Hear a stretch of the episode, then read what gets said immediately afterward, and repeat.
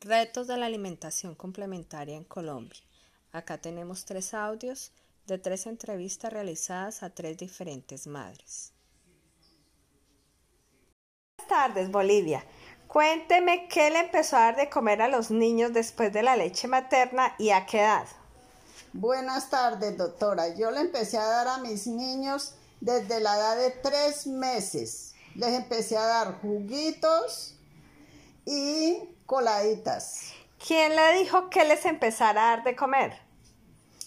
Pues la verdad, idea mía. ¿Es su mamá, sus amigas, sus vecinas, el médico? Pues la verdad yo en ese tiempo, como estaba tan jovencita, pues fue idea mía y empecé a los tres meses a darles mm, las coladas y, comiditas. ¿Cómo hacía las coladas? Las hacía de plátano. ¿Cómo las preparaba? La preparaba, sacaba las tajaditas, las ponía a secar al sol y luego sacaba la harina. Y cuando iba a preparar la colada, la hacía en agüita con un poquitico de canela bien espesa. La dejaba hervir harto rato en bajito.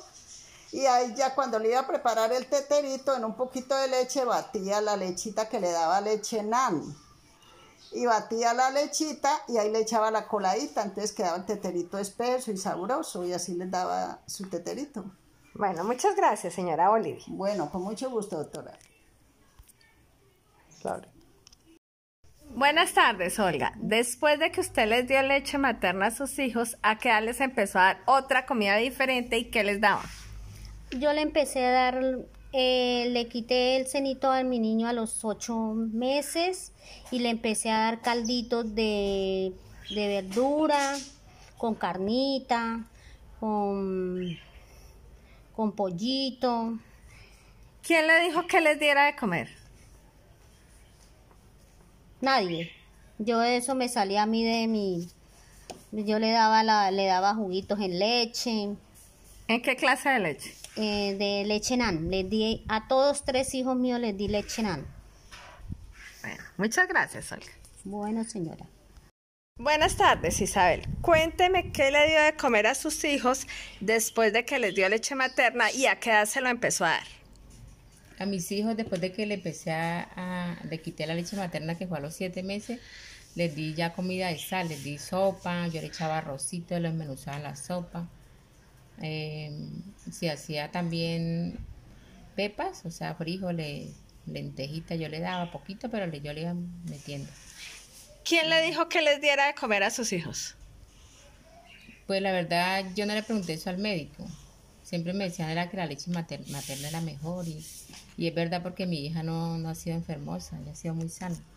Gracias, Isabel. Listo.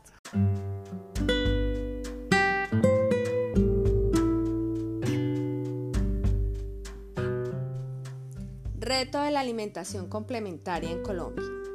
Colombia es un país donde la desnutrición, la anemia ferropénica, la gran brecha socioeconómica de los diferentes grupos poblacionales y la mórbida mortalidad en menores de 5 años son marcadores importantes en su situación como un país en vías de desarrollo. Al indagar en la nutrición de los niños menores de un año, encontramos bajos niveles de adherencia a la lactancia materna y por tiempos cortos, inicio temprano de la alimentación complementaria, sin recomendaciones por un profesional de salud, sino de acuerdo a su entorno social, así como una dieta basada en creencias populares, recomendaciones de vecinos, amigos y otras madres. Respecto a los alimentos con los que se inicia la alimentación complementaria, el menú es variado, de acuerdo a las costumbres de cada región y a la dieta propia de cada familia, aunque se observa el inicio de coladas a base de harinas como el plátano, maíz o avena, endulzadas con azúcar o con panela y a las cuales pueden agregarles fórmulas infantiles, en el mejor de los casos, pero en proporciones inadecuadas, o leche de vaca entera, caldos y sopitas. Además, el uso de jugos de frutas es frecuente sin control de la cantidad que se suministra a lo largo del día. Muchas de las madres consideran que al iniciarse la alimentación complementaria debe suspenderse la lactancia materna e iniciarse otros derivados lácteos, algunos con fórmulas infantiles y otros con leche de vaca entera, ya sea en forma de polvo o líquido.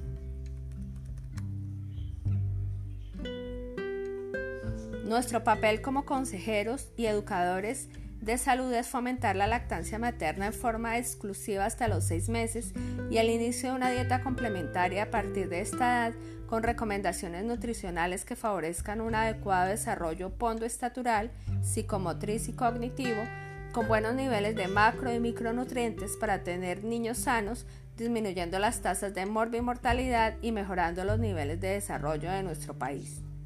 Debemos limitar el uso de azúcares refinados y bebidas azucaradas, mejorar la ingesta de verduras, fibra y frutas, ofrecer proteínas de alto valor biológico, alimentos ricos en hierro, iniciándose en forma gradual con cambios de textura que progresan desde las papillas y compotas, molidos, desmenuzados, hasta pedazos pequeños de acuerdo al momento de desarrollo psicomotor del niño. Nuestro compromiso social está en formar madres, padres y cuidadores que garanticen una nutrición adecuada en los primeros tres años de vida, mil días, ya que estos dejan significativas improntas en la programación metabólica de los niños, jóvenes y adultos, disminuyendo las enfermedades crónicas como la hipertensión, diabetes, obesidad y desnutrición. La nutrición es un aspecto muy importante de la salud y la enfermedad, ya que con un adecuado estado de salud disminuye el riesgo de enfermedad y un enfermo con una buena nutrición tendrá menos complicaciones y una mejor recuperación. Pero las bases nutricionales deben iniciarse desde la época de la lactancia y nuestro reto es enseñar a los niños y cuidadores a llevar buenos hábitos nutricionales, los cuales perdurarán a lo largo de la vida con consecuencias positivas y buenos resultados a través de cada generación.